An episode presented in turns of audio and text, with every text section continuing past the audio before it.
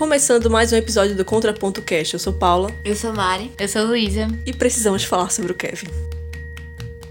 Every day it's getting closer, going faster than a roller coaster. O episódio de hoje vai ser uma conversa sobre o livro Precisamos Falar sobre o Kevin, da escritora Lionel Shriver, e vamos comentar também um pouco sobre o filme. O episódio de hoje é então uma indicação de uma ouvinte nossa aqui do podcast, a Helena, que mandou a sugestão do livro Precisamos Falar sobre o Kevin. Então a sugestão foi anotada, lemos o livro, assistimos o filme e hoje nós vamos comentar. E se você, aí ouvinte do podcast, também quer que a gente comente um livro, um filme, tem alguma sugestão, você pode mandar então para o nosso Instagram, contrapontocast, que nós anotamos todas as sugestões de vocês. Precisamos falar sobre o Kevin, vai trazer então a história de Kevin, um adolescente que matou seus colegas na escola. A mãe dele, Eva, vai contar então a história de como tudo aconteceu. Mas ela não vai contar a história exatamente do atentado em si apenas. Ela vai contar então toda a história. E quando eu falo toda a história, ela não vai nem começar com o nascimento de Kevin. Ela vai bem antes de como foi a relação dela com o marido e então desenvolvendo a história aos poucos até chegar em si no momento crucial, que é quando seu filho Kevin comete o atentado.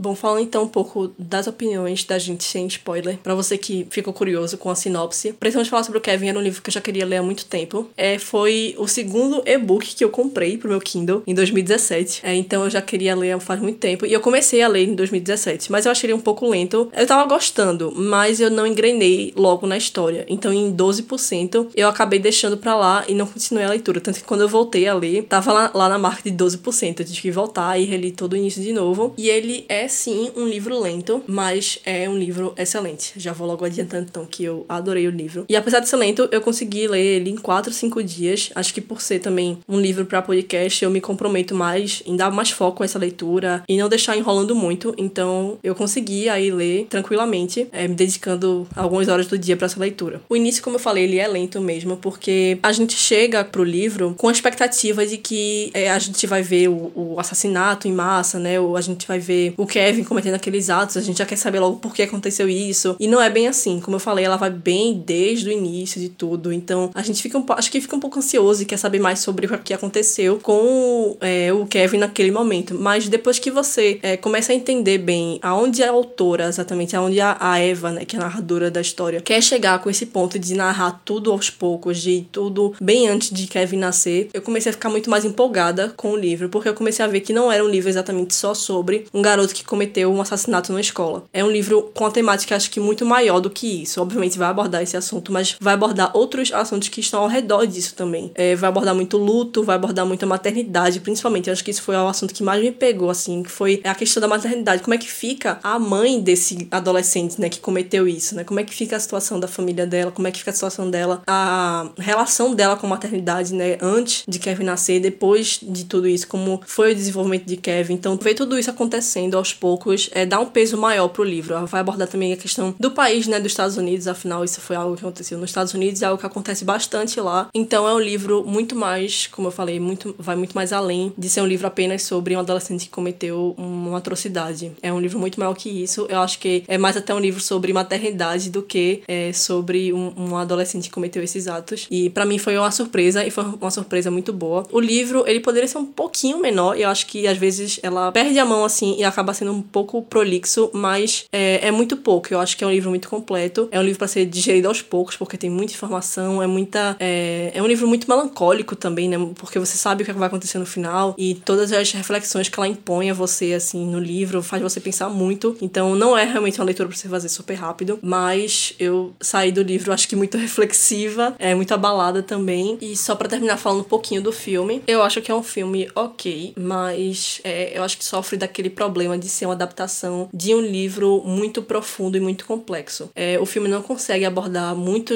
muitas das temáticas do livro. É, muitas das coisas que eu gostaria de ter visto não acontecem, às vezes nem menciona. Eu acho que o final deixa muito a desejar, porque o final do livro é muito impactante. As coisas, quando você chega em 80% do livro, você não consegue parar de ler. E o final, assim, é muito diferente, tem coisas muito diferentes também. Eu acho que o filme, ele acaba rendendo em coisas que poderiam ter sido tiradas ou feitas de outras formas para poder trazer outros aspectos aspectos do livro que eu acho que faltou. É, como eu falei, é um livro muito complexo, é um livro que aborda muitos assuntos. Acaba que o filme é só a ponta do iceberg do livro. Aí eu acho que faltou isso. Um filme com ótimos atores, mas que acho que peca por isso mesmo. Mas o livro eu indico bastante. Se você só assistiu o filme, eu recomendo bastante ler o livro. Então, minha gente, eu queria começar agradecendo a Helena por ter indicado, porque esse é o tipo de livro que eu olharia e diria, eu não vou ler isso mais nem a pau. Porque eu lembro que quando eu peguei o livro pra ler, que eu olhei a capa, eu já falei, eu não vou gostar desse negócio, eu tenho certeza, um negócio assustador, eu não vou gostar. E aí eu não sabia do que se tratava também. Aí eu perguntei a Mari, e a Mari falou, é um menino que é, atira lá no pessoal na escola. Ela me deu um resumo assim, bem xoxo mesmo. Falou, ah, é sobre um menino que faz lá um tiroteio na escola. Pronto, eu, ah, que legal, né? Muito interessante.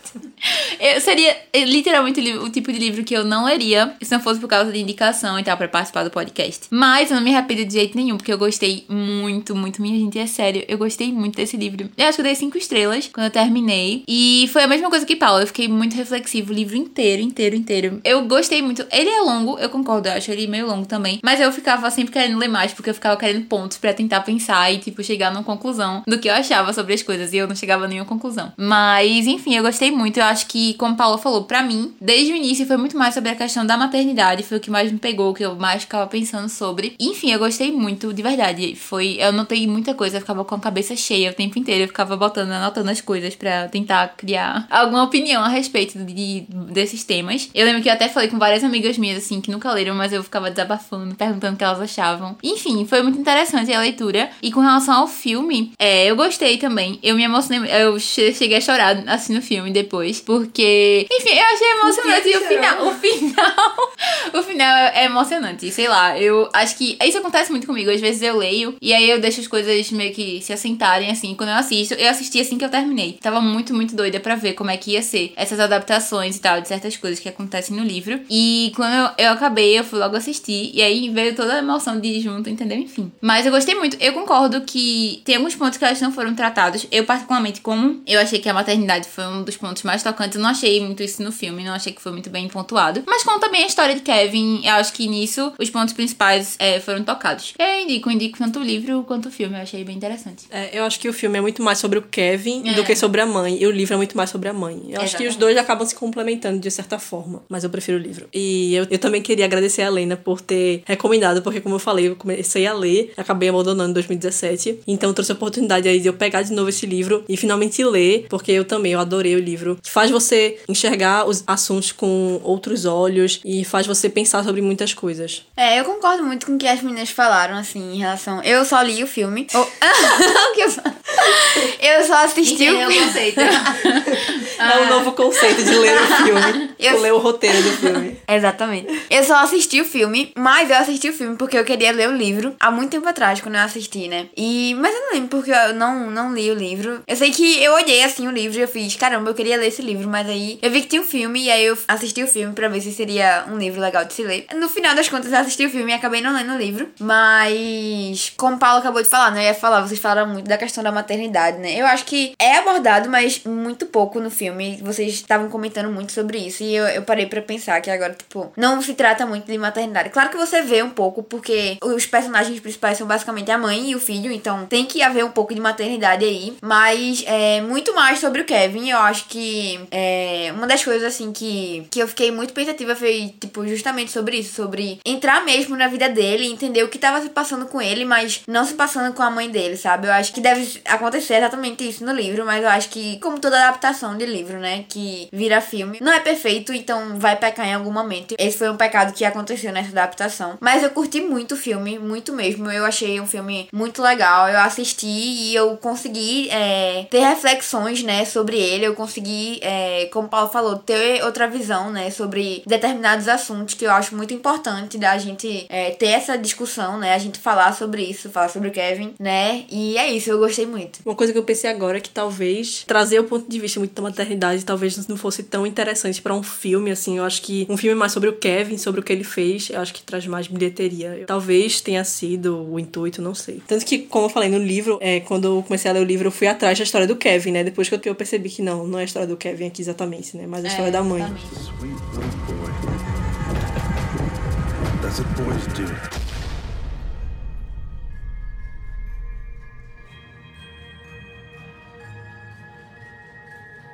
Então, antes de falarmos do Kevin, precisamos falar sobre a mãe do Kevin. O livro ele é contado através de cartas. Ela está escrevendo então para o marido dela, o Franklin. E só agora que a gente vai entrar na, na zona de spoilers, né? Só no final que a gente descobre que o marido dela tá morto. Mas acho que eu fiquei, eu não sabia disso, né? Eu só comecei a suspeitar ali mais pra, pra mais pra perto do final mesmo, comecei a suspeitar que ele não tava mais vivo. Acho que quando ela visita os pais dele, é que eu percebi, hum, ele morreu. Mas eu até, eu, eu tava pensando que eles tinham se divorciado e ela tava tentando contar o lado dela da história, eu achava que era isso. E a gente vai encontrar, então, a mãe do Kevin, assim, num estado em que ela está completamente excluída da sociedade, por ela ser a mãe do Kevin, e ela, então, está numa situação muito delicada, porque ela tá completamente solitária, sozinha. Ela era uma mulher muito rica, né? Ela tinha muito dinheiro, ela era uma empresária de sucesso, e ela perdeu tudo, basicamente, porque ela teve que pagar o, o julgamento do Kevin, o, o, dos advogados do Kevin, né? E isso absorveu todo o dinheiro dela, então ela tá morando numa casinha super simples, é, com um carro, assim, bem velho, é, trabalhando num emprego bem ruim, assim, para os padrões que ela tinha antes, né? Então ela antes era uma mulher super viajada, assim, que viajava para vários lugares, que ela tinha uma empresa de, é, de viagens, e agora ela tá numa situação muito precária, em que ela tá também sozinha, e todo mundo julga ela. Ela não saiu da cidade onde aconteceu, porque o filho dela, né, o Kevin, tá preso lá, então ela não quer deixar ele, não quer deixar ele para trás. Então é uma situação, assim, muito delicada, muito sofrida, eu fiquei com muita pena dela. Acho que ao longo do livro a gente não concorda com tudo que ela fala, com tudo que ela pensa, mas você sente muita pena dela, assim, por toda a situação. E é você, é realmente não é uma personagem perfeita, não é uma mãe perfeita, nem longe disso, mas é uma personagem muito humana, né? E nessa situação eu acho que a gente consegue simpatizar muito com ela, porque é, ela tá completamente à margem ali, né? Ela é a mãe de um assassino, então como é que ela tá se sentindo, né? Porque ela não é assassina, o filho dela que é. Então na questão de que ela tá levando meio que a culpa do filho, porque a gente vai ter muita essa discussão de, de quem é a culpa, né? O que levou Kevin a fazer isso. Então a primeira coisa que a gente vê assim, é não só por um assassinato, né? Mas pra outras coisas que o filho faz, tudo que o filho faz de errado, a gente pensa, ah, porque a mãe desse menino, né? Não deu educação pra você, a sua mãe- você não tem mãe, não, é sempre isso, né? Então a culpa meio que recai sobre ela, já que a gente não vai ter meio que uma resposta até chegar ao final, né? A gente fica nisso, né? De quem é a culpa? Será que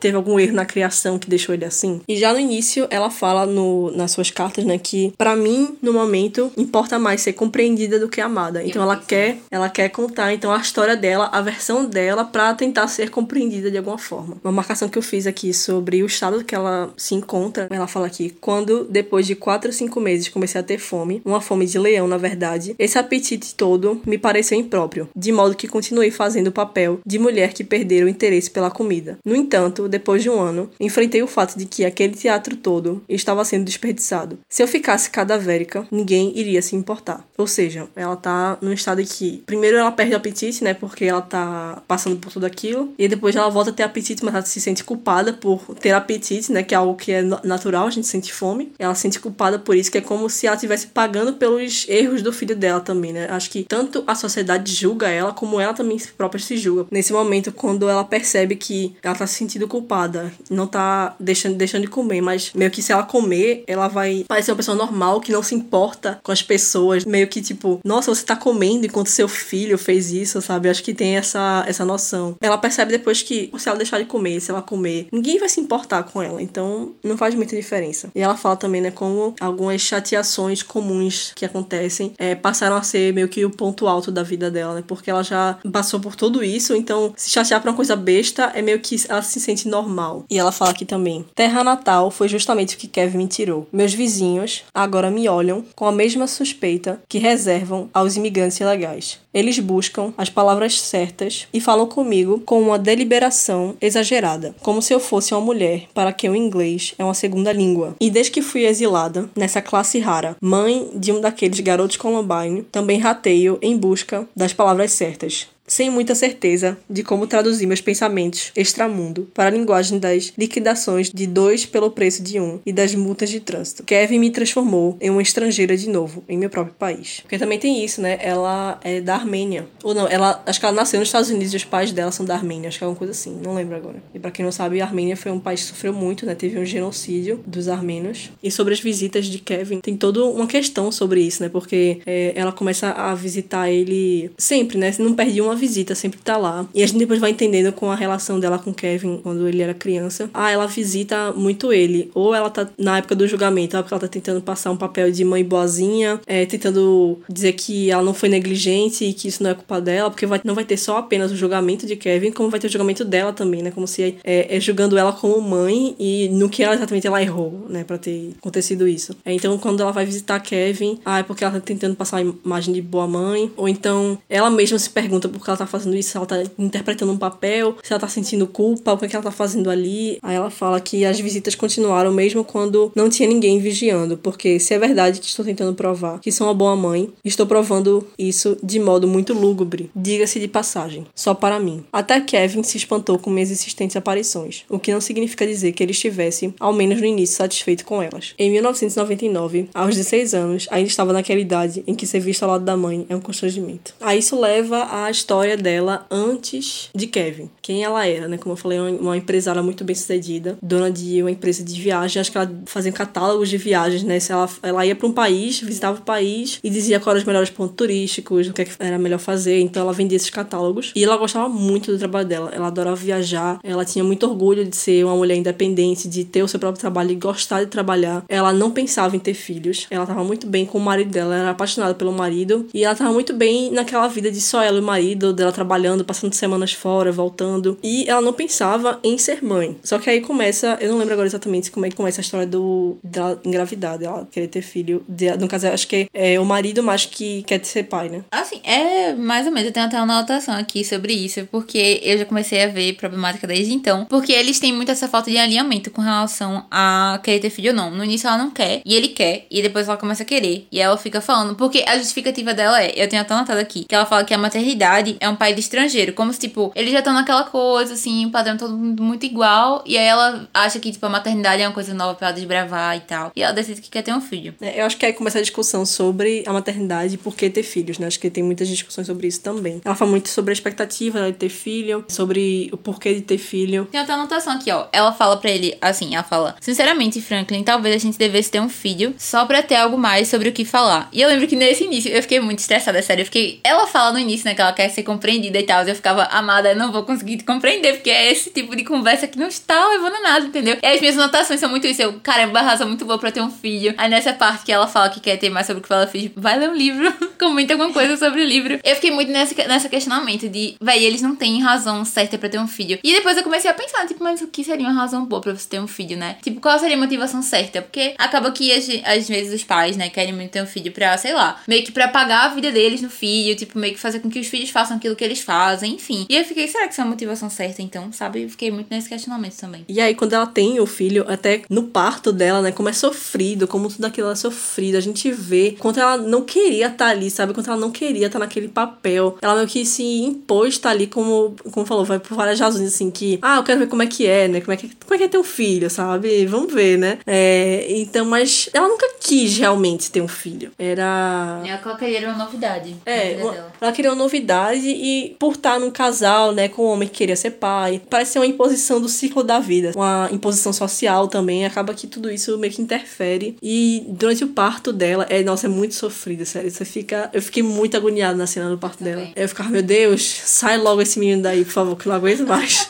Parecia que eu que tava lá, eu, cara, meu Deus, não aguento mais. E aí ela comenta aqui sobre esse desejo da maternidade. Qualquer que seja o gatilho, o chamado não penetrou o meu sistema. Isso me deixou com a sensação de que havia sido enganada. Quando percebi, aos 30 e poucos anos, que ainda não entrara no cio materno, comecei a me preocupar com a possibilidade de haver algo errado comigo, algo faltando, até dar à luz a Kevin. Aos 37 anos, já havia começado a me perguntar se, ao não ter simplesmente aceitado esse meu defeito, não teria ampliado uma deficiência incidental, talvez até mesmo química, para uma falha de proporções shakespearianas. É, aqui a gente tem várias coisas, né? O primeiro, questão de ah, o desejo de ser mãe, né? Ela não tem, é, como eu falei, ela quer- queria só uma novidade, ou vamos ver qual é dessa de ser mãe, né? É, é mais essa mentalidade que ela tem do que realmente o desejo de ser mãe, essa coisa de falar, não sei qual é o gatilho que tem, você entrar no cio materno, né? Esse desejo que as mulheres têm. Ela fala, esse defeito meio como se. É, hoje a gente discute mais isso. É, esse negócio de da gente meio que ter essa obrigação de ser mãe. Quando você diz que não quer ser mãe, ou que não tem interesse, não gosta de criança, não sei o quê, eu fico,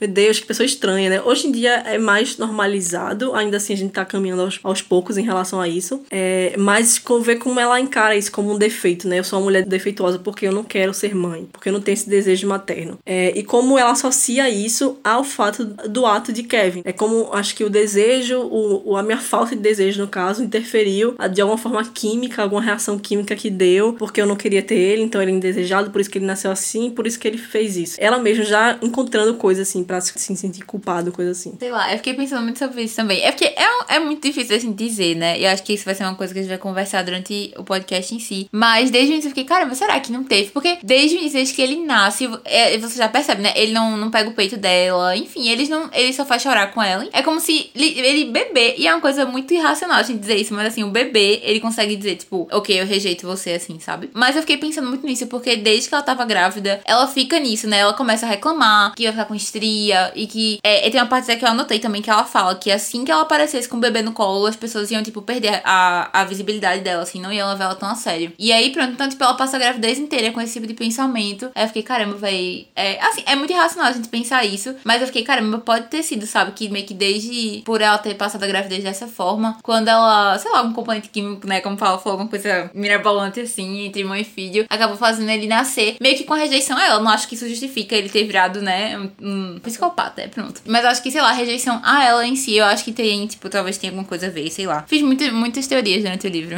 Não, eu acho que, assim, eu concordo muito com o que Luísa falou. Eu acho que essa questão, assim, eu acredito nisso, sabe? De que é, essa questão da dela já ter isso na cabeça dela, sabe? De que ela não queria e tudo mais. Que ela, como o Paulo falou, não queria estar ali, né? Não queria é, carregar esse fardo de estar com um filho, de, de passar pela dor de ter um filho, sabe? Também. É, reflete muito no, na criança que ele foi ser, né? Que ele acabou se tornando. Mas eu acho que isso justifica só com ela. Eu acho que não justifica, como Luísa falou, ele se tornar um psicopata, né? E tudo mais. Claro que, que ele não escolhe se tornar isso, né? É uma coisa que ele não, não escolhe, ah, minha mãe não me deu amor, então eu vou virar um psicopata. Mas eu acho que sim, a falta de amor materno nele talvez tenha deixado alguma lacuna, não sei, que acabou desencadeando mais rapidamente isso. É, eu não sei porque é desde bebê, sabe? Ele desde bebê, ele já é uma criança estranha. Como a Luísa falou, ele chora muito, ele não pega o peito dela. Ela diz que desde. Isso é uma coisa que eu também come- eu achei. Assim, eu achava tudo muito irracional, as coisas que eu imaginava. Mas ela fala que desde que ele é criança, ele olha pra ela como se fosse com raiva e tal. Eu ficava, querida, é uma É, criança. eu, eu acho que já aí, daí já é uma coisa da cabeça Eu dela. também acho. Eu ficava muito assim. Eu devo ter uma notação sobre isso também, mas ela fala como se ele realmente já fosse ruim de- com ela desde que ele é pequeno, que ele fazia as coisas de propósito é, com ela e tal. E eu ficava assim, caramba, acho que isso já é demais. É, assim, acontecem algumas coisas no filme também. Eu não me lembro exatamente quais foram agora, mas eu me lembro, tipo, dele não bebê de meses, assim. Mas quando ele já tá um pouquinho mais velho, acho que com uns 3, 4, 5 anos, sabe? Dele fazer coisas erradas mesmo, assim. De. Até o olhar mesmo da criança no filme, assim, já. É, e os, os atores crianças são muito bons. Exatamente. Eu ficava com medo dos meninos, sabe? Dos pirralhos lá no, no filme. Eu ficava misericórdia, sabe? Coisas mesmo que você já vê desde criança que tem alguma coisa de ruim naquele menino. Não é possível que ele seja normal, sabe? É, você já vê traços de psicopatia desde o início, é, mas como a gente tá lendo um livro, no ponto de vista dela, a gente tem que se perguntar até onde isso é real, né? Até onde isso não é já não é coisa da cabeça dela, porque ela tá narrando acontecimentos, é, se lembrando disso, né? 16, 20 anos depois, ela tá contando isso em cartas. Até onde não são lembranças falsas, alteradas pelos sentimentos dela atuais, que ela tá em relação ao filho dela, já sabendo o que ele se tornou. Então, quanto isso não é coisa da cabeça dela também, né? De ela ter esse sentimento e de qualquer coisa que ele faz, assim, se ele chora muito, ela já pensa, ah, não, porque ele não gosta de mim, aí ele tá chorando muito. É até onde isso não é coisa da cabeça dela também, né? Mas ele vai crescendo e vai se tornando é, um psicopata. Eu acho que aí resta deixar essa discussão aí para psicólogos, psiquiatras discutirem isso, né? Sobre essa relação, né? De acho que a criança identificar que a mãe não sente esse amor por ele, né? E aí ele, é, ele identifica essa falta, porque até porque ele tem um contraste, né? O pai, ele é completamente louco por ele, né? Então ele vê como o pai dele ama, como o pai tem uma reação diferente da mãe. Então acho que ele vai identificando isso aos poucos e vai desenvolvendo isso aos poucos, né? Acho que não é, ele nasce uma criança psicopata, é um bebê já que já vai assim, ah, não gosto da minha mãe, vou chorar aqui. Não é bem assim, né? É, mas aos poucos a gente vai vendo essa, essa reação, porque de qualquer forma, assim, a relação mãe e filho, né, vai criando essa relação. A criança vai percebendo aos poucos. Obviamente, é, vai tomando conhecimento do mundo e tal. Eu tenho umas anotações aqui sobre esse negócio que eu tinha comentado da de como é durante a gravidez, né? Ela fala assim que ela precisou virar uma abstêmia certinha, mamando vitaminas, que teve que ver os seios aumentando, inflando, ficando doloridos, quando antes eram tão contidos e pequenos, e que se- seria estraçalhada por um melão abrindo caminho por uma passagem de largura de uma mangueira.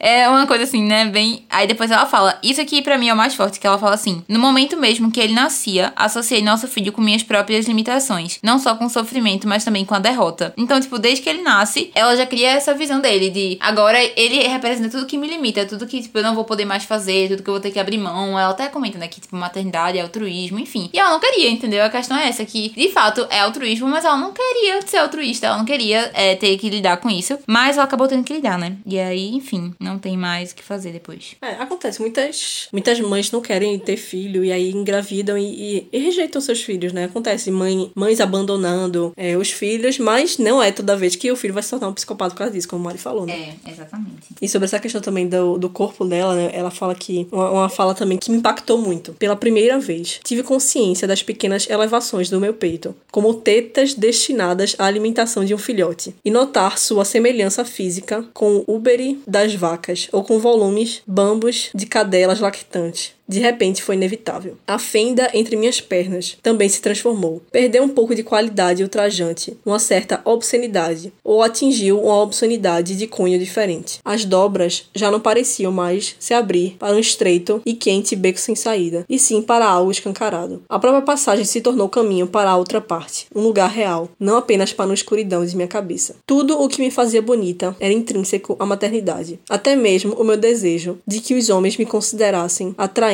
era uma maquinação do meu corpo projetada para expelir seu próprio substituto. Não quero, com isso, dar a entender que fui a primeira mulher a descobrir os pássaros e as abelhas, mas isso tudo era novo para mim, e honestamente eu não tinha muita certeza a respeito. Sentia-me dispensável, jogada fora, engolida por um grande projeto biológico que não iniciei e nem escolhi, que me produziu, mas que também iria me mastigar e depois me cuspir fora. Eu me senti usada. Então aí nessa parte ela se dá conta então que o corpo dela foi feito para a maternidade. Então ela se sente como, como ela falou usada, né? Porque ela não escolheu isso, ela não quis ser mãe. Então coisas que antes ela queria ser desejada por homens ou então coisas que faziam parte do seu corpo ser sensual, os seios. Então agora ela pensa não, isso aí é para dar de mamar a um filho, entendeu? Então tudo isso vai caindo na consciência dela. Ela começa a ter essa sensação de, é, de que o corpo dela é meio que parte de algo que ela não escolheu fazer parte. E sobre também sobre essa questão de ser usada, é, ela fala como ela começa as restrições dela, que ela pode, que não pode fazer. A médica começa a dar os conselhos dela: não, não beba isso, não tome isso, não coma isso, coma aquilo. E aí ela começa a pensar sobre isso. E aí ela fala: aquela foi minha introdução à maneira como, cruzada a sudeira da maternidade, de repente você se transforma em propriedade social, no equivalente animado de um parque público. Aquela frase tão recatada, você agora está comendo por dois, querida, nada mais é do que uma forma de provocação, porque nem mais o jantar é assunto privado seu. De fato, à medida que a terra dos livres vai se tornando cada vez mais coercitiva, a inferência parece ser aquela de que você está comendo por nós agora, pelo cerca de 200 milhões de encheridos que têm a prerrogativa de reclamar se porventura, algum dia, se você tiver vontade de comer um donut com geleia e não refeição completa, o direito de mandar nas grávidas estava sem dúvida a caminho para entrar para a Constituição.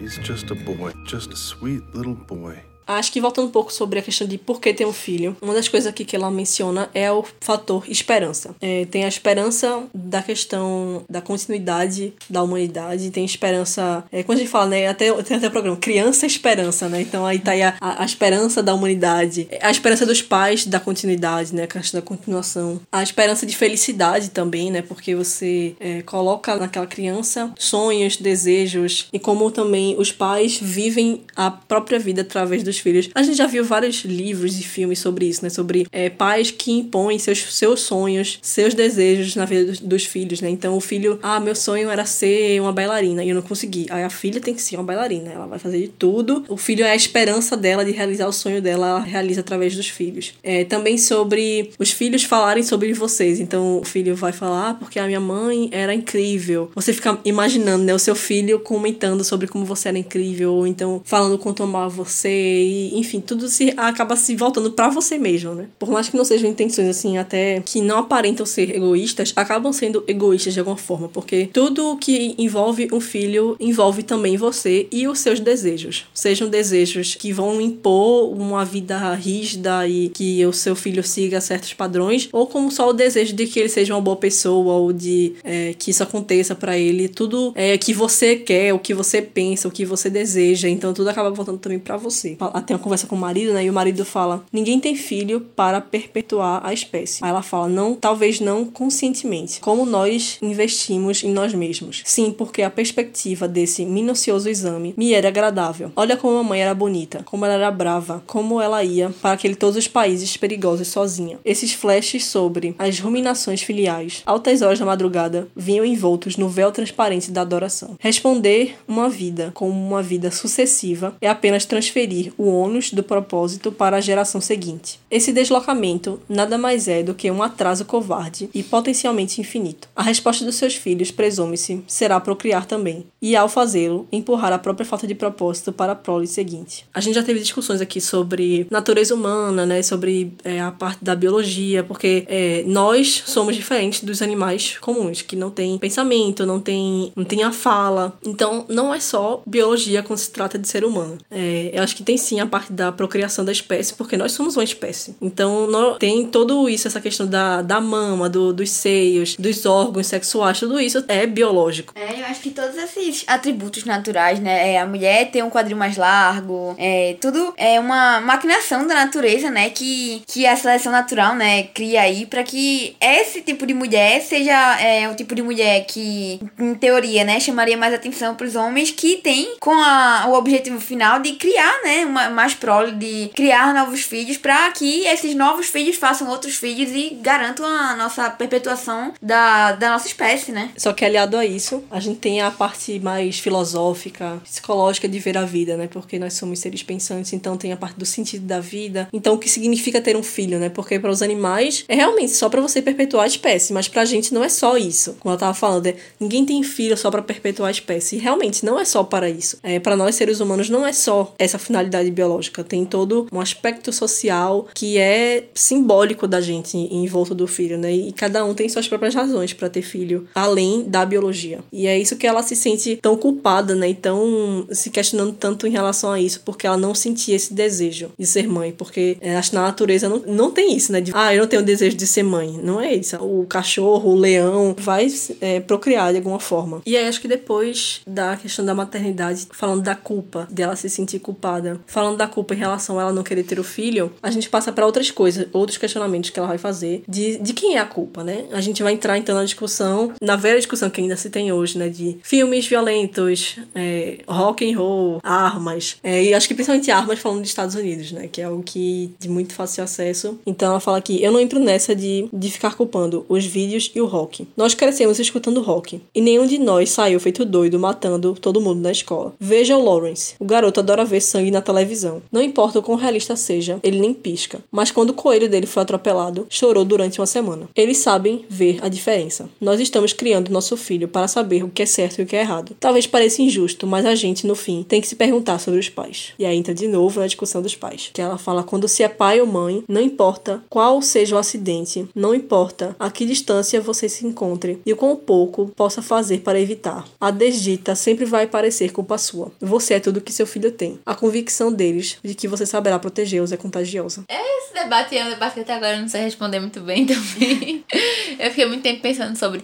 A minha conclusão no final foi que eu acho que tem coisas que essa questão da criação impacta muito, porque eu realmente acho que, tipo, eu fico pensando, ah, se eu fosse criado por outras pessoas, com certeza seria muito diferente. Eu acho que isso impacta, sim, muito na forma como a gente age, como a gente enxerga as coisas também. Mas eu acho que não tem um impacto, acho que tão drástico ao ponto de você dizer que Kevin é assim por causa da família, entendeu? Eu não acho que seria dessa forma também. Mas eu, eu concordo muito com isso que ela fala, de que às vezes a gente tem que muito ver os pais pra poder analisar a criança, porque justamente, beleza que a gente ensina o certo e o errado, mas o que é o certo e o errado que você tá ensinando também, entendeu? E a forma como você ensina também, eu acho que acaba passando é, de forma diferente e a criança recebe de forma diferente. Mas lógico que por ser uma pessoa diferente, a criança também ela tem, é, digamos assim, não é um fato, uma decisão, mas ela tem a própria recebimento dela, entendeu? A própria forma dela receber, e aí isso vai também moldar. Então acho que é meio que uma mistura das duas coisas. É, mas aí, enfim, fica muito nesse debate, eu acho que o livro inteiro, né? De será que realmente foi o fato da criação que ele teve, de não ter uma mãe que talvez amasse tanto ele. Inclusive, eu lembro de uma cena que tem, que é- ele fala, né? Ele fala que ele não quer alguma coisa e ela fala, ah, mas você tem que aprender a gostar de coisas que é, você, sei lá, convive. Eu não lembro muito bem, não. Acho que é quando ela conta que ele vai ter um irmão. E ele fala, ah, mas não necessariamente, porque eu convivo com você você não gosta de mim, você só me tolera. E ele fala, acho que ele tem tipo uns seis anos quando ele fala isso. Eu fiquei. É, se você se acostumar, né? Você, É. não, você não se acostumou comigo, você só não tolera. É, assim. exatamente, Você se acostumou fala- com isso, acho que é isso, né? É, exatamente. Aí, é, então, assim, eu, eu acho que isso tem sim uma importância. Eu acho que ele não sente isso que a gente às vezes sente, né? Muitas vezes, quando a gente vai fazer coisas que, de acordo com nossos pais, é errado, a gente pensa, ah, mas sabe o que é que meus pais iriam pensar disso que eu tô fazendo? Ele não teve muito isso. Ele não teve muito esse, essa barreira de, ah, o que é que será que minha mãe vai pensar sobre isso? Ele não tava nem aí, porque ele tinha na, na cabeça dele desde sempre que ela não se importava. Então, eu acho que, de certa forma, tem sim impacto, mas eu realmente não acredito que, tipo, se você pensasse, ah, se ele tivesse nascido em outra família, sabe? Será que é, teria sido, é, ele teria continuado psicopata? Eu acredito que sim. Eu acredito que talvez, sei lá, tivesse sido diferente de alguma forma, como se externou, mas não acho que teria mudado o, o essencial, que era o que tava nele, entendeu? É, eu acho que foi uma discussão que a gente já teve aqui e eu já falei minha, minha opinião também sobre isso, que a gente não nasce uma folha em branco. É, a gente tem coisas genéticas, a gente já sai com características genéticas herdadas dos nossos pais. Então, e também coisas que vão se desenvolvendo aí, né? Então, por exemplo, como o Luiz falou, né? A essência da gente, né? A gente já nasce dessa forma e, obviamente, a criação vai afetar, sim, obviamente. A gente é uma,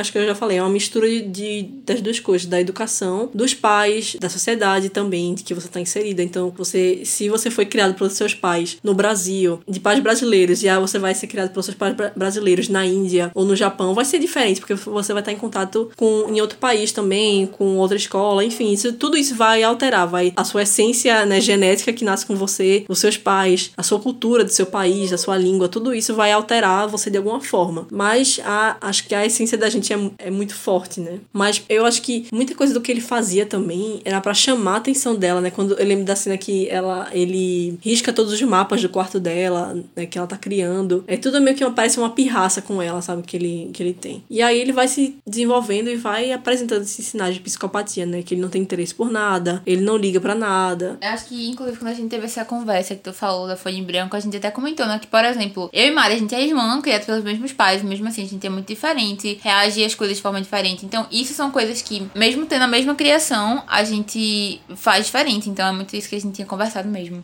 He's just a boy, just a sweet little boy. E voltando nessa discussão também, é, outra passagem aqui que fala sobre esse assunto é uma conversa que a Eva, a mãe do Kevin, tem com o marido dela, né, o pai do Kevin. Ele fala: Certo, eu entendo que se restringam as armas automáticas, mas as armas de fogo vieram para ficar. São a parte importante desse país, com o tiro ao alvo e a caça, para não falar de legítima defesa. A resposta, se é que existe algum. Ah, eles estão discutindo sobre um atentado em uma escola que aconteceu. E aí eles viram isso na notícia e eles estão discutindo sobre isso. E aí ela fala que precisava tirar as armas de fogo, que essa facilitação da arma de fogo nos Estados Unidos era um problema. E ele fala que não, porque ele é super americano, ele é totalmente aquele americano típico que defende tudo que o país faz e que as armas é o melhor e tudo que é americano ele defende com unhas e dentes. E aí eles estão debatendo sobre o que deveria ser feito para evitar esse tipo de coisa. E aí ele diz que as armas de fogo teriam que ficar. E a resposta, se é que existe alguma, são os pais. Pode apostar até o último tostão que esses garotos não tinham ninguém para quem se voltar. Ninguém com quem pudessem realmente se abrir, com quem pudessem confiar. Quando você ama os filhos e se faz presente para eles, os leva para sair, para visitar museus e campos de batalha, arranja tempo para eles e confia neles e manifesta interesse pelo que eles pensam. Aí esse tipo de salto no precipício não acontece. E se você não acredita em mim, pergunte ao Kevin. Eu marquei essa parte também. E eu anotei assim: esse é tipo todo o ponto do livro, né? Tipo, todo o questionamento é esse. É porque ele não vai dar uma, uma resposta certa. Porque a gente não tem uma resposta certa, né? Toda vez que vão é, estudar um psicopata, coisa assim, tem muita coisa pra se levar em consideração, né? Então a gente sempre fica especulando, né? Não, é os pais, é, é isso, é aquilo. E eu acredito que seja um conjunto de fatores. Eu acho que nunca é uma coisa só. Inclusive, eu pesquisei depois que eu terminei, eu fui pesquisar umas coisas. Eu vou até pegar meu Como celular. Descobrir um psicopata. Não, eu fui pesquisar alguma coisa. Eu tirei foto, inclusive, porque eu ia falar sobre. Mas pode continuar aqui, vou procurar. É, eu lembrei agora do Alienista, né? O livro que eu li e que eu tenho que terminar de assistir a série pro desafio do podcast Risos. Mas que no Alienista tem muita essa discussão é, sobre de como surge um psicopata. E falam muito como é, os pais são podem ser um fator muito importante, a mãe. Eu lembrei porque, no caso, é, o psicopata tinha um irmão, e o irmão não se tornou um psicopata. Então tem tudo isso, sabe? Você fica. Também concordo muito com o que o Paulo disse. São muitos fatores, sabe? Eu acho que não é só a questão de, ah, se fosse outra mãe, ele seria diferente. Se fosse outro pai, ele seria diferente. Se, é, se a mãe gostasse dele, seria diferente. Eu acho que não. Eu acho que é uma combinação disso tudo junto e muito provavelmente mais coisas também que a gente não faz nem ideia, a gente não tem nem noção, mas que estão ali, que influenciam. E acho que até mesmo algumas é, vivências, sabe? Experiências que a pessoa pode ter ao longo da vida que podem acabar criando mais gatilhos, sabe? Pra essa pessoa e acabar desencadeando em coisas ruins, sabe? Que nem aconteceu no livro. Inclusive, nossa, eu lembro, é sério, pra você ver o, o quanto eu fiquei louca com esse livro, né? Porque eu fui pesquisar isso. Porque no final eu comecei a me questionar, será que realmente, tipo, ele era de fato um psicopata? Porque não chega a falar isso no livro pontualmente, tipo, ele é um psicopata. Lógico, fica subentendido, né? Mas eu fiquei, porque sei lá, na minha cabeça, é, os psicopatas eles não sentiam nada, enfim. E aí no final, é, eu percebi que ele meio que mudou um pouco a atitude, entendeu? E aí eu fui pesquisar, e aí eu encontrei isso aqui, veio fala assim: eles fizeram um estudo, né, sobre o cérebro de como o cérebro dos psicopatas funciona. E aí ele falou que o estudo sugere que a origem da maturação, porque no caso o que acontece é eles sentem, mas eles sentem muito. Ele fala que não é que eles não sentem, mas ele fala assim: a, a diferença na área que processa a cognição e o raciocínio é que eles processam a atividade emocional e as duas áreas ela é falha. A comunicação entre as duas áreas é falha. E aí ele fala, né, que esse estudo ele meio que mostrou que a origem dessa maturação acelerada tá em ter sofrido situações de estresse emocional em idades precoces. Aí ele fala é, que o cérebro desenvolve isso para se proteger de circunstâncias que lhes causam sofrimento. Aí ele fala em um contexto de estresse emocional, a criança desencadeia uma maturação excessiva que implica um bloqueio para fugir do sofrimento e por outros transforma a pessoa em algo que alguém não escrupu- escrupuloso e carente de remorsos. Aí ele fala, né, que enfim, eles não têm um freio emocional e que não é um trauma, mas é algo persistente ao longo do tempo a ponto de modular a anatomia do cérebro. Aí eu fiquei, ok, né? Tudo bem, então. E aí, tipo, isso só aumentou a minha opinião de que, enfim, lógico que acho que é uma coisa de muito antes, mas o fato de que desde o início, sabe, é, a forma como a gravidez dela e a infância dele se deu podia ter muito a ver. Aí eu fiquei, eu tirei foto disso pra poder mostrar, porque eu achei muito, tipo, relacionado. É, e você vê, acho que o Kevin, ele sente algo pela mãe. Ele não é uma, uma pessoa. Ele é apática pra, acho que, pras outras pessoas. É por isso que eu fiquei pensando muito nisso, porque eu achei que, por um lado, eu, eu sabia, ele não tem emoção, ele não expressa, tipo, gosto como a gente por coisas assim, ele não tem isso. Mas ao mesmo tempo, eu percebi que ele não era, tipo, isento de emoções, entendeu? Ele só tinha um ódio muito grande por ela, ele, então era um sentimento, né? Aí eu fui pesquisar por causa disso. É, você vê como a relação dele é com a mãe. Ele, ele não tem gosto pelas coisas, né? Como falou, brinquedos, é interesse por atividades. E o próprio. Acho que ele vai comentar isso mais no, pro final do episódio, mas como ele não sente remorso pelo que ele fez. Mas toda vez que envolve. Quando a mãe dele tá envolvida, ele dá pra ver que ele sente algo, que ele- ali tem coisa. Mas só pra terminar esse tópico da discussão, é, falando sobre os Estados Unidos, uma citação aqui que eu separei também. Ela fala muito sobre os Estados Unidos, com ela sendo uma pessoa estrangeira, né? Eu não lembro agora se ela. Eu acho que ela nasceu nos Estados Unidos. É, ela nasceu e a família dela é da Armênia. Então ela reflete muito sobre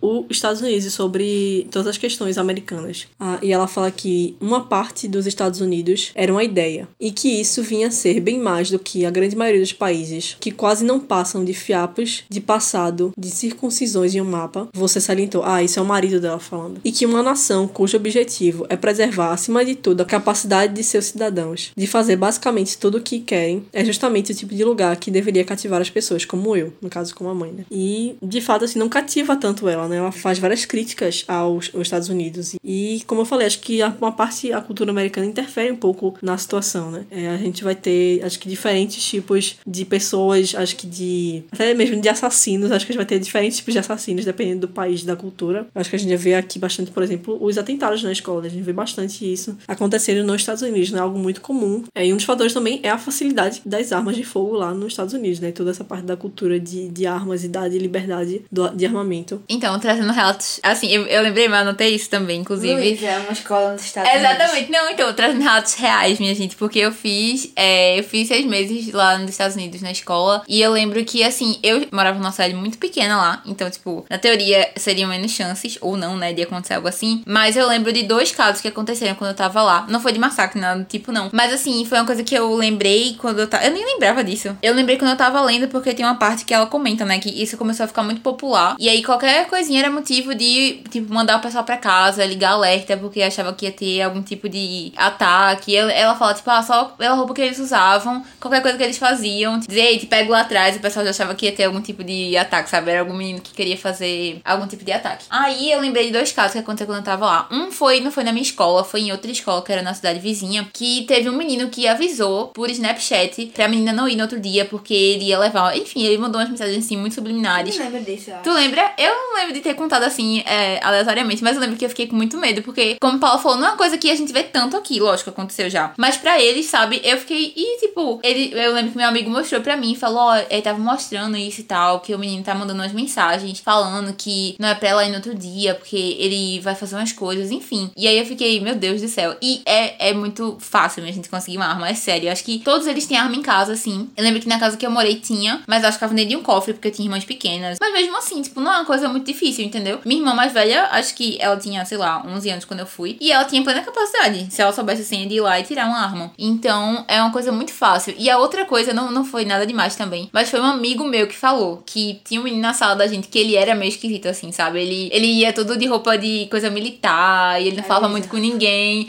É, exatamente. E ele falou, tipo, que o menino já tinha comentado com ele algo do tipo de que não gostava muito do pessoal lá, e que às vezes ele tinha vontade de meio que mandar todo mundo explodir, assim. E aí ele falou isso pra mim, falou, ó, cuidado e tal, porque eu tinha falado com esse menino, ele falou, cuidado, que ele é meio esquisito, assim. Aí eu, tá bom, tá, tá ligado? Eu não falo mais com o menino. Mas, enfim, eram coisas que...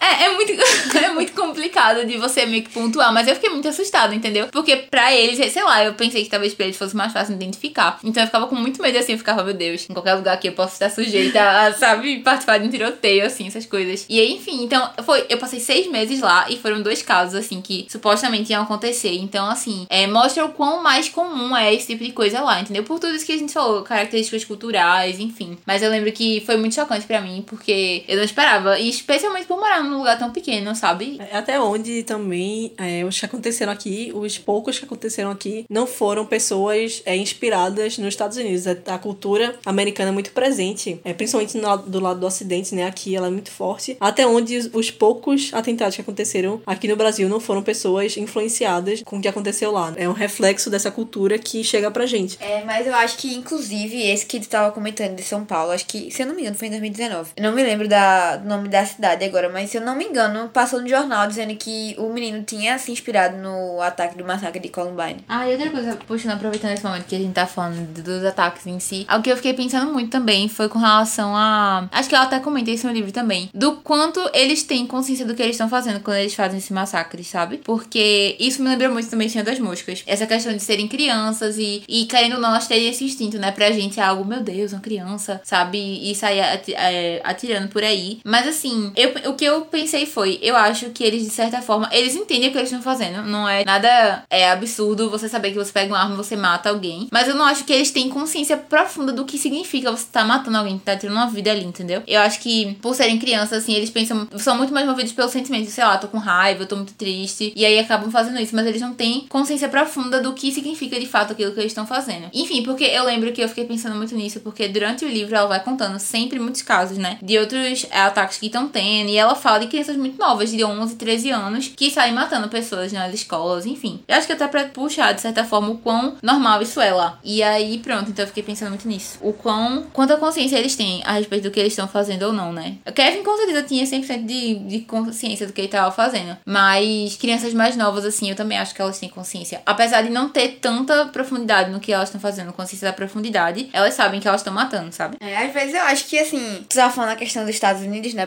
Pela questão de ser muito fácil o acesso a armas lá e de que todo mundo tem uma arma em casa, sabe? E criança, ela é movida pela associação, né? Tudo que elas fazem é uma questão de associação. Então elas, claro, sabem, né, que pegar uma arma você vai machucar alguém e às vezes você é movido pelo sentimento de medo, de raiva, de tristeza, você associa isso a querer machucar alguém, mas você pega aquilo, você faz aquilo não com a intenção de você quer matar alguém, você tem sede por sangue ou algo do tipo, mas você faz a associação de que arma é, machuca, então eu quero machucar uma pessoa, então eu vou usar a arma que eu tenho na minha casa pra machucar aquela pessoa, e que 99% das vezes vai acabar em morte, em massacre, nesse tipo de coisa. É como se fosse, eu pensei até nisso. Eles veem, por exemplo, em filme, em jogo. Então, tipo, ah, na cabeça dele, ah, tipo, ó, vou, vou matar aqui como eu mato num jogo, entendeu? Não tem a profundidade de você matar uma pessoa de verdade. E aí, assim, o que eu queria trazer com isso é que eu acho que, nesses casos, foi o que me fez pensar muito também se Kevin seria de fato um psicopata. Porque não é possível que todas essas crianças, vocês realmente acham que todas essas crianças que participaram de massacre são psicopatas? Realmente. eu fiquei Todas Eu tava pensando nisso, eu Caramba, acredito que tem tanto, tem tanto. Porque também tanto não, relato. não é toda pessoa psicopata assim, é louca esse tipo, sabe? Existem muitos psicopatas que você não olha e diz, ah, essa pessoa é psicopata, mas ela é, sabe? Ela só não, não externa, não faz atrocidades, coisas ruins, entendeu? Mas existem muitos, então eu acho assim, claro que é muito precipitado você dizer que, ah, não, todos esses que fizeram isso, eles são psicopatas. Não, às vezes é só uma pessoa que, sei lá, tem alguma doença cognitiva, não necessariamente tem que ser um psicopata, ou então ela, né, só teve aquele ataque de fúria, aquele ataque de raiva mais intencionado, porque, claro, a gente não pode dizer que ela também era uma pessoa normal, uma pessoa comum, que nem a gente aqui, tipo, tudo mais, mas é, ela tem que ter alguma coisa que se torna uma lenha, sabe? Que é um gatilho pra ela, pra ela ter feito aquilo, mas eu acredito, sim, que a maioria seja psicopata ou tenha algum nível, assim, de psicopatia, sabe? Dentro dela, mas, porque é muito fácil você, é olhar pra todo mundo assim que fez isso e chamar de psicopata, sabe? Mas também acho que a gente tem que ter essa noção de que não é só porque a pessoa fez isso que ela é psicopata ou porque que ela deixa de fazer que ela também não é psicopata, sabe? Cabe aos psicólogos aí dizerem a gente. Eu fiquei muito reflexiva com tudo. Mas, É, eu, é, eu tô lembrando agora de Os 13 Porquês da segunda temporada. Vou dar spoiler aqui, tá? Porque na segunda temporada tem um, um personagem, o Tyler, que ele sempre foi bem excluído, assim. Desde a primeira temporada ele foi bem excluído e tal. Só que na segunda temporada, uns valentões da escola, né, batem nele no banheiro e estupram ele. E aí depois disso, ele sente que a vida dele acabou ali, sabe? Ele pensa que é, para ele, assim, acabou. E acho que ele primeiro pensa em se matar, mas ele tá com muito ódio no coração, assim, ele tá com muito ódio. E aí ele leva, ele pega as armas e vai até o baile da escola com as armas, com a intenção de atirar em todo mundo, porque todo mundo da escola rejeita ele e depois disso ter acontecido, né, ele tá completamente destruído. Então ele chega lá com as armas, mas o Clay, o personagem principal, né, ele vê antes e consegue conversar com ele, meio que botar consciência na cabeça dele. Você vê que aquele que ele não é um psicopata, ele só tá é, movido pelo ódio pela situação dele, porque ele acabou de ter sido espancado, estuprado, então ele tá completamente assim, destruído, né? Ele não,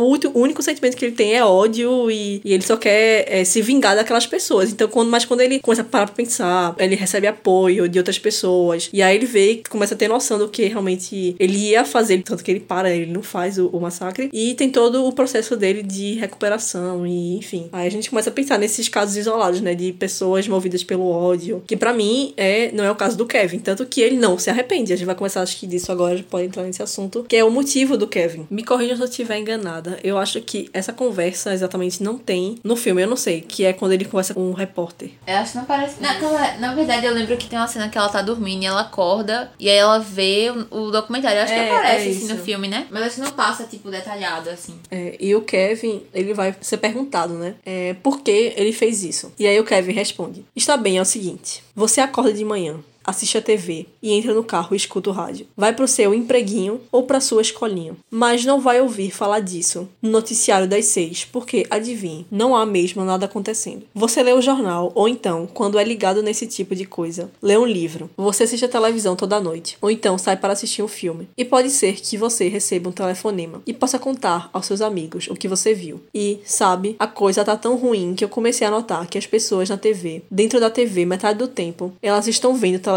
Ou então, quando você vê um romance num filme, o que é que elas fazem? Se não, ir ao cinema. E todas essas pessoas, o que elas estão vendo? Elas estão vendo gente como eu. Aí o repórter fala, mas as pessoas veem outras coisas além de assassinos, Kevin. Aí Kevin responde, babaquice. Elas querem ver as coisas acontecerem. E eu fiz um estudo disso. Boa parte da definição de uma coisa que acontece é ela ser ruim. Pelo que eu vejo, o mundo está dividido entre os que veem e os que são vistos. E há cada vez mais plateia. E cada vez menos o que vê. As pessoas que realmente fazem alguma coisa são a bosta de uma espécie em extinção. Pelo contrário, Kevin, observou o repórter. Um número grande demais de jovens, como você, anda num surto de matança nos últimos anos. Aí Kevin responde: sorte sua. Vocês precisam de nós. O que vocês fariam sem mim? Filmariam um documentário sobre secagem de tintas? O que é que todos esses caras estão fazendo? E apontou o braço para a câmera. Se não, assistir a mim. Não acha que eles teriam mudado de canal se eu tivesse só tirado um A em geometria? Sanguessugas. Eu faço trabalho sujo para eles. Eu fiquei muito reflexiva sobre isso Eu depois. também anotei aqui, foi uma crítica do caramba, véi, na moral. Porque realmente a gente consome demais isso. Como. Acho que até posso voltar de novo o que eu falei no início, quando eu comecei a ler o livro. Eu tava muito curiosa, eu queria saber é, o que tinha acontecido, o que levou o Kevin a fazer isso. Então tô lendo um livro sobre, sobre ele, sabe? Sobre o que ele fez. A gente para pra pensar, né? Todos esses é, programas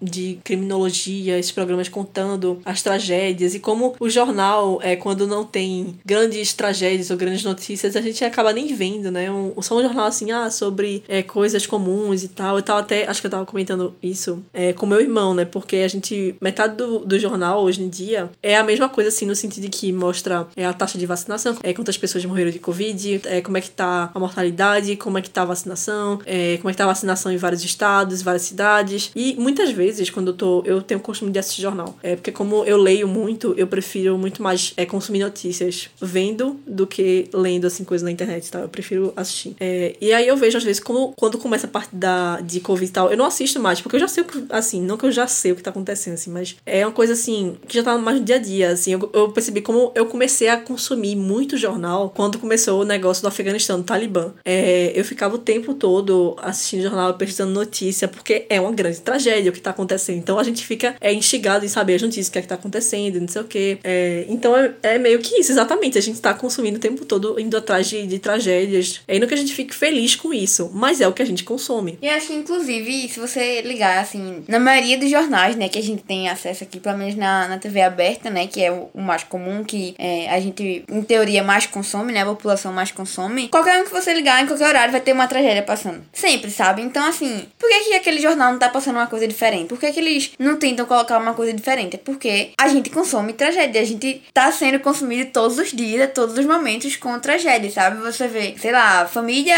morre de, de tal jeito, é, homem mata mulher, sabe? Assim, é só isso também, acaba se tornando uma coisa repetitiva, só muda os personagens daquela vez, sabe? É, é porque o que é que é notícia, né? Tem toda essa questão. Eu, como minha formação de jornalista, né, eu tive aula sobre isso, né? O que caracteriza uma notícia é, e como é a questão da novidade, como a novidade move o ser humano, né? Até como moveu a mãe de Kevin até a gravidez, né? Moveu ela através do desejo de uma novidade. É, então, quando eu tava falando isso, isso da Covid, não que não seja uma tragédia, mas é que é algo que já tá meio que a gente, entre aspas, se acostumou. Então, todo dia que a gente vai ligar o jornal, vai ter notícias sobre isso. Então, virou meio que rotina, entendeu? Então, é meio que. Eu comecei a refletir sobre isso em, em mim, sabe? Como eu tava falando com meu irmão, ah, de novo, essa notícia, tipo, caramba, são. É notícia de pessoas que morreram, sabe? São números de pessoas que morreram. É uma tragédia isso. Mas, como já virou rotina, é, a gente vai atrás de tragédias que são novidades. Tipo, o Talibã, que tá, é, que tá acontecendo agora, é uma novidade. É uma... E mesmo assim, já tá me virando meio que, entre aspas, rotina. Porque todo dia tem notícia sobre Talibã, sobre Afeganistão, sobre o que tá acontecendo. Ou então, quando, por exemplo, eu acho que eu comentei isso quando teve. Acho que teve tiroteio no, no shopping aqui, não foi? No. Foi. E aqui a gente tem, né, e no nosso querido estado de Pernambuco, né, a gente tem o, NT, NTV, tem o jornal lo- local, né, todo estado do Brasil tem o seu jornal local. E aqui eu tava, eu comentei com, com o meu irmão também, é, que geralmente a gente, eu e meu irmão, a gente come na mesma hora, então a gente acaba assistindo o jornal juntos.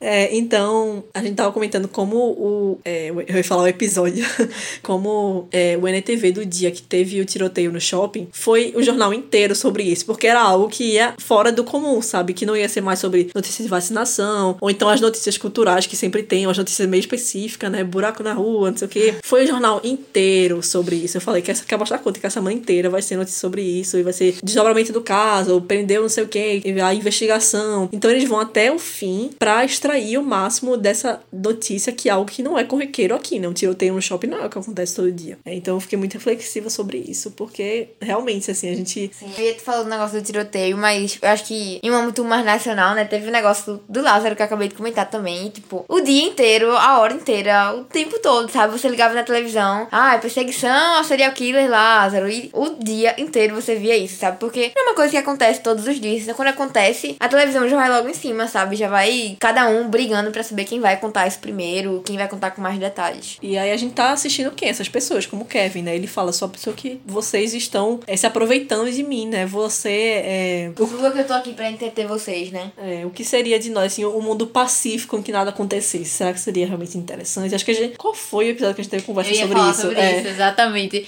Eu, eu, eu concordo plenamente. Eu lembro que quando eu li eu também fiquei muito impactada. Eu marquei, botei aqui, meu Deus, que crítica enorme. E o pior é que é verdade, porque eu parei eu fiz, meu Deus, é verdade. Tanto é que Mari falou esse negócio de Lázaro mesmo, eu lembro que, mesmo quando tava tendo isso, assim, eu lembro que a gente ficava, ah, muda o canal aí pra ver o que tá passando, pra ver sobre. Que é o fato. E eu, eu, tipo, não me considero uma pessoa muito violenta, nem nada desse tipo, mas assim, eu também ficava fazendo isso, entendeu? Pra querer saber, pra ver qual é a novidade. E, tipo, é muito real. Ele, ele comenta no livro, né, que é muito mais interessante a gente sempre botaria no canal que tá falando sobre isso do que botar no documentário pra ver, sei lá, foca, tá ligado? Não, não, tem interesse. E aí foi justamente, acho que isso que tu ia falar, né, que tu comentou que, eu acho que foi Clube da Luta, que tu comentou que a gente meio que tem essa, como se fosse esse desejo de, de, de violência, assim, e aí a gente acaba é, exprimindo isso de outras formas. É isso que tu ia falar? Eu acho que é exatamente isso do, do Clube da Luta. Como a gente é movido por violência. É... Ah, isso mesmo, que é a vida comum da gente, né? A gente. E como. Escutei o episódio do, do Clube da Luta, né? Como é o clube formado lá para pessoas lutarem e externarem sua violência chama muito mais atenção do que um grupo de, de autoajuda, né? Que tem muito nos Estados Unidos também, que a gente comentou. Nesse, nesses grupos que eles se reúnem para falar dos problemas. E aí esse grupo para de ter os frequentadores que vão é, meio que resolver os problemas deles lutando uns contra os outros. Né? Então, como a gente vê na, na violência, na tragédia. É como ele fala, ah, vai assistir um, um, documentário sobre secagem de tinta, coisa assim. Não, a gente quer ver um documentário sobre é, um João de Deus, por exemplo, alguma coisa que aconteceu, que é uma coisa horrível, uma, uma tragédia, que a gente fica triste, que a gente chora, que a gente se revolta, que fica com raiva. Mas é isso que meio que move o nosso, entre aspas, o entretenimento, né? É, mas não um filme. E aí o Kevin fala, né, como ele tá se sentindo em relação a isso, porque vai ter um filme sobre ele, né? Fica sabendo depois que o, único menino que sobreviveu tá ajudando no roteiro do filme sobre o atentado. Como já tá já estão capitalizando em cima do que aconteceu da tragédia, né? Já estão fazendo um filme sobre isso para as pessoas assistirem. E aí ele fala: "A minha história é praticamente tudo que eu tenho agora, e é por isso que eu me sinto roubado. Mas uma história é muito mais do que quase todo mundo tem. Vocês todos que estão aí assistindo, vocês estão escutando o que eu digo porque eu tenho uma coisa que vocês não têm. Eu tenho um roteiro comprado e pago. É isso que vocês todos querem. E é por isso que estão me sugando. Vocês querem o meu roteiro. E eu sei como se sentem. Por quê? Puxa, eu me sentia do mesmo jeito. TV e videogames e filmes e telas de computador. No dia 8 de abril de 1999, eu entrei na tela. Virei aquele que é visto. De lá para cá, descobri para que serve minha vida. Eu dou uma boa história. Pode ter sido meio sangrento, mas admitam, todos vocês adoram. Vocês devoram. Eu devia estar na folha de pagamento de algum governo. Sem gente como eu, o país inteiro pularia de uma ponte, porque a única coisa na TV seria uma dona de casa no show do milhão, ganhando 64 mil dólares por se lembrar do nome do cachorrinho do presidente. He's just a boy, just a sweet little boy. É, uma coisa que eu também fiquei muito pensativa ao longo do livro inteiro foi essa questão da forma como ele reage ao pai, porque a forma como ele reage a Eva para mim é totalmente justificável, né, pelo fato de que ela nunca foi muito próxima dele, mas o pai sempre foi, inclusive quando a irmã mais nova dele nasce, meio que fica essa divisão, né, o pai defende ele e a mãe defende ela. Mas aí, sei lá, eu acho que na minha cabeça, uma forma de justificar, tirando o fato de que ele é psicopata, né, é, seria meio que acho que porque o pai dele sempre fica com muita expectativa em cima dele, desde sempre, é o pai era quem defendia e a mãe era quem julgava, quem apontava. Tanto que ela acha, né, que, que a, o objetivo dele é terminar o casamento deles, enfim, separar eles dois. Mas eu acho que ela, ele esperava muito do Kevin, enquanto a mãe não esperava nada. Ela não tava nem aí, ela sempre esperava o pior. Então, e aí, enfim, ele, ele meio que finge tudo isso, né, de, de ficar muito é, deslumbrado com o pai pra meio que conseguir o apoio dele. Mas aí no final ele acaba matando, né, e assim, eu também não esperava. Acho que tu não devia esperar, porque no filme acho que não dá nem indicativo disso, né. Eu lembro que durante o livro em si, eu ficava. Eu sentia meio que tinha umas pontas soltas, sabe? Na minha cabeça eles tinham se divorciado e Cília tinha ficado com o pai. Pensei a mesma coisa. Né? Mas sei lá, tinha pontos em que acabava distorcendo muito pra mim, sabe? Não, não conectava, sei lá. Pensar que ela não conseguia ver a filha e que, enfim, ele, é, só ela ia lá visitar e ele não ia.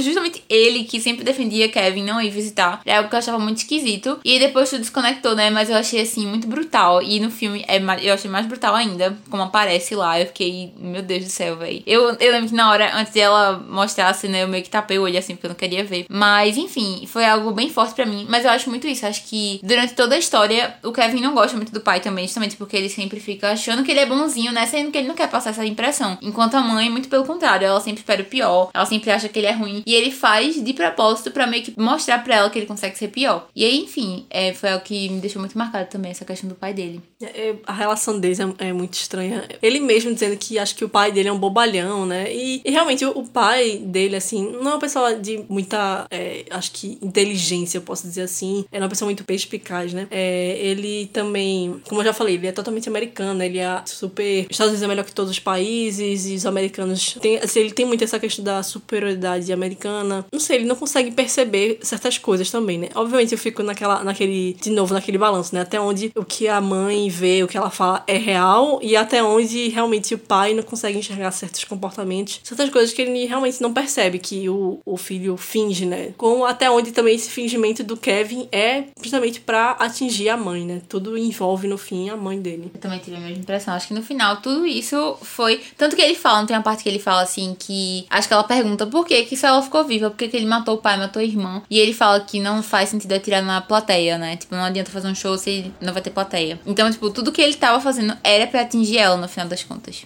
He's just a boy, just a sweet little boy. O último ponto que eu queria abordar aqui, que foi outra relação que eu fiz com o Clube da Luta. Eu acho que eu fiz umas duas ou três anotações é, no meu Kindle, né, quando eu tava lendo, que tem lá, eu até tava lá escrito Clube da Luta, que eu lembrava muito do, do Clube da Luta, né, que eu li antes. E, e nesse quesito, tem duas passagens aqui que vou ler rapidamente pra fazer, então, a associação. É a mãe do Kevin falando, depois que ele recebe, acho que a sentença, coisa assim, não, acho que é durante a entrevista, é, acho que perguntando, ela esperava que ele fosse punido, coisa assim. E ela fala, tipo, boa sorte tentando punir o Kevin. Ela fala que durante boa parte dos últimos 16 anos tentei castigá-lo, mas eu podia tirar o que quisesse dele. Kevin não se importava. O que o judiciário juvenil do estado de Nova York vai poder fazer? Mandá-lo para o quarto? Já tentei isso. Ele nunca quis saber de nada que estivesse fora do quarto dele, nem dentro. E acho muito difícil que consigam fazê-lo se envergonhar. Você só consegue afetar quem tem consciência. Só pode punir quem tem esperanças para serem frustradas. Ou laços a serem cortados. Quem se preocupa com a opinião dos outros. Você, na verdade, só consegue punir quem já é pelo menos um pouquinho bom.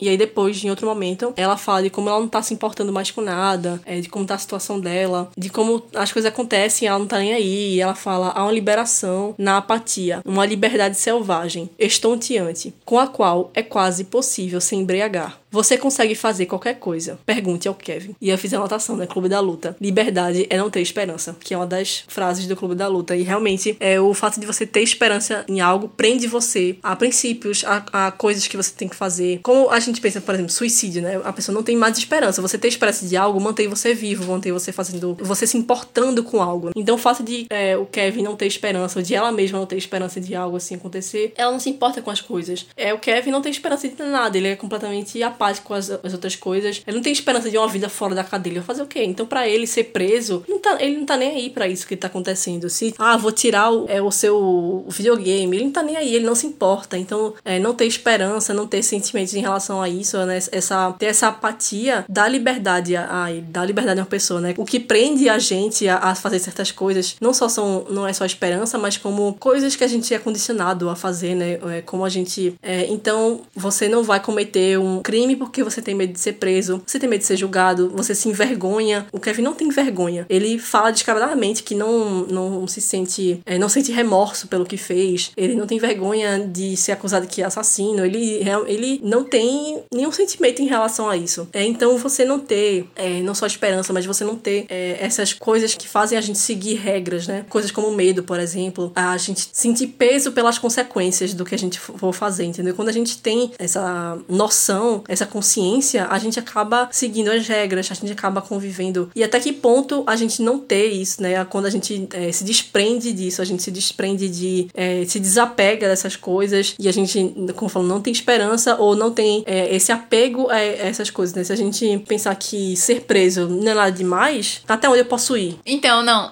Antes de terminar, no caso, é, eu falar só sobre o final. Assim, eu comecei o livro com muita. Não gostava muito da Eva, ficava meio estressada com ela. E aí, depois de um tempo, eu comecei a entender. E aí, justamente, um momento que acho que foi uma virada de chave muito grande pra mim nisso foi no momento em que uma das mães de um dos meninos que morreu no massacre fala com ela. E ela comenta que, que pra ela, provavelmente pra Eva, é das mães que que mais tava sofrendo com tudo isso. Porque elas tinham meio que perdido um filho. E aí a Eva fala, né, que não é justo, porque o filho dela ainda tava. Ainda, ela ainda tinha um filho. Só que aí a mãe pergunta, né, se ela realmente ainda tinha um filho ou não. E aí, enfim, eu parei pra me colocar nesse lugar de caramba, ela não tem, querendo ou não, é, culpa 100% do que aconteceu. Ela se responsabiliza, lógico, porque é o filho dela. Mas, é, com certeza é pior, porque, tipo, os outros morreram e o dela é o que matou. Então, tá sofrendo luto por um filho que ainda tá ali. E ela não sabe muito bem como lidar com ele. E, enfim, aí eu comecei a mudar muito minha perspectiva.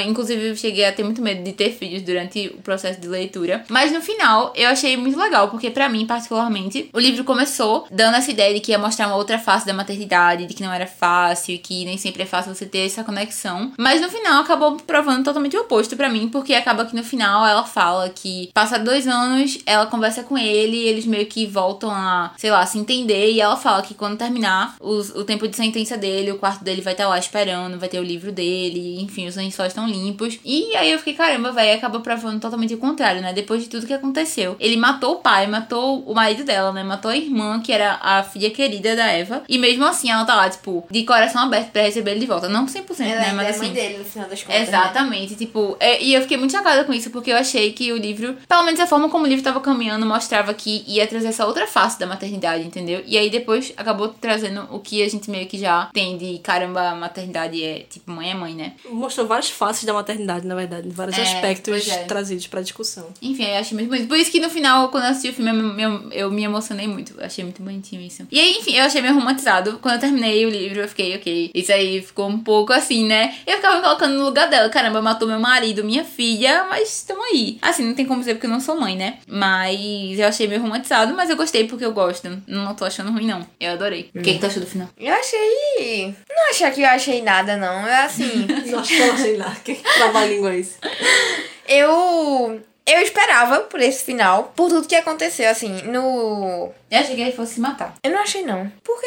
Não sei porque eu achei isso, mas eu não esperava que ele fosse se matar. Mas. Eu pensei muito também sobre esse negócio que vocês estavam comentando agorinha. Sobre a questão de, tipo, ah, não tem como punir uma pessoa que, tipo, não tem remorso, não tem nada, sabe? Assim, não tem como punir ele. E eu também achei bem, bem, muito romantizada essa, essa questão, tipo, tá, você fez um monte de coisa, você matou meu marido, minha filha, fez um atentado na sua escola, mas seu lençol tá lá, sua cama tá lá, sabe assim? É muito romantizado, porque eu acho Pra que. gente que não é mãe, né? Sim, mas eu acho que também muito, né, assim, eu acho que ela não pode ah, esperar passar a sentença dele e voltar a tratar ele como uma pessoa normal depois disso, sabe? Eu acho que, né, ela podia, assim, ele claramente não é uma pessoa normal, então acho que ela, né, tá tratando ele ali como se ele tivesse só, sei lá, roubado a padaria do vizinho, sabe? E aí, ah, não, você vai ficar preso aí, mas depois você pode voltar pra minha casa e nada vai ter mudado, sabe? Eu acho que trouxe um pouco disso pela minha percepção e que a gente sabe que não é bem assim, né? Não, você não pode, como eu acabei de falar, não pode tratar ele como uma pessoa normal e ela tá justamente tratando ele como se ele fosse uma pessoa igual a todo mundo, sabe? Eu acho que é um modo dela também de tentar entender e de tentar se apegar à única coisa que tem ainda pra viver, sabe? Acho que a esperança dela é o Kevin, nesse caso. Assim, eu não acho que, tipo, a forma como ela traz dá a entender que ela vai tratar ele como uma pessoa normal. Pra mim, o que ficou entendido que, apesar de tudo, e inclusive ela fala, né, que ela ama o filho dela, enfim. E que, lógico, eu não acho.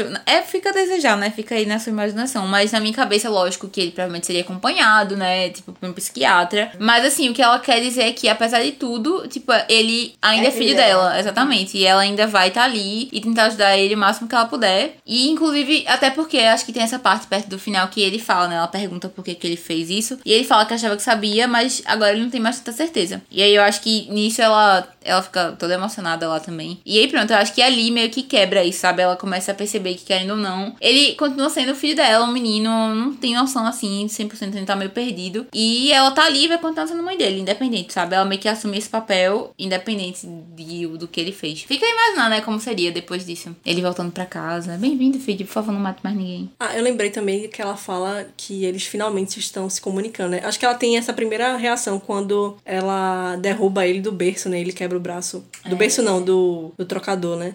E aí, quando ela responde com ele com violência, quando, ele, quando ela finalmente é, expõe seus sentimentos de que ela não gosta dele, assim, que ela tem essa, essa sensação de que. do que ele representa, né? De tudo que, que ele representa pra ela. Que finalmente ela responde mostrando seus verdadeiros sentimentos, né? Que ela tá revoltada com isso, porque ela fica o tempo todo meio que sorrindo e acenando, né? Quando ela finalmente mostra que ela tá é, insatisfeita com ele, que, enfim, ela responde com violência, que ele finalmente passa meio que respeitar ela, coisa assim. E agora acho que eles estão. Não sei, acho que é uma forma de comunicação deles, enfim, acho que, como eu falei, é a esperança dela ainda que resta. E sobre isso que tu falou de, de ter medo de ter filho, é, eu acho que é uma, fica aí uma grande crítica do livro também, sobre a esperança que os pais depositam no filho, né? Que quando todo nascimento ela fala é, um- é uma esperança, né? uma esperança de felicidade, mas você tem uma expectativa em, em relação àquele filho, né? Quando ele é, se torna algo que você não, não esperava, né? Se tornar, por exemplo, com o Kevin, um assassino ou coisa assim, dá um medo, porque você nunca sabe o que vai acontecer, né? Por mais que você faça tudo certinho, acontece que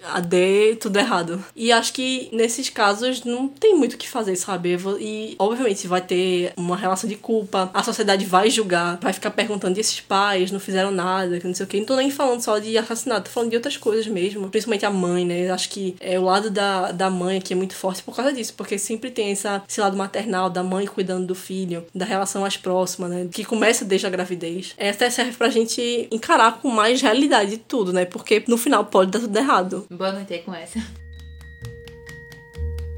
E esse foi a nossa conversa, longa conversa, meu Deus, mais de duas horas de bruto e eu que lute para editar. A nossa conversa sobre Precisamos Falar sobre o Kevin. Espero que vocês tenham gostado. Mais uma vez, essa foi uma indicação de um ouvinte, a Helena. Obrigada por ter dado mais uma vez essa incrível recomendação. Se você, aí ouvinte, tem alguma recomendação para fazer, você pode mandar mensagem pra gente no Instagram, contrapontocast. Não esqueça de nos seguir por lá também e compartilhar com seus amigos. E até a próxima.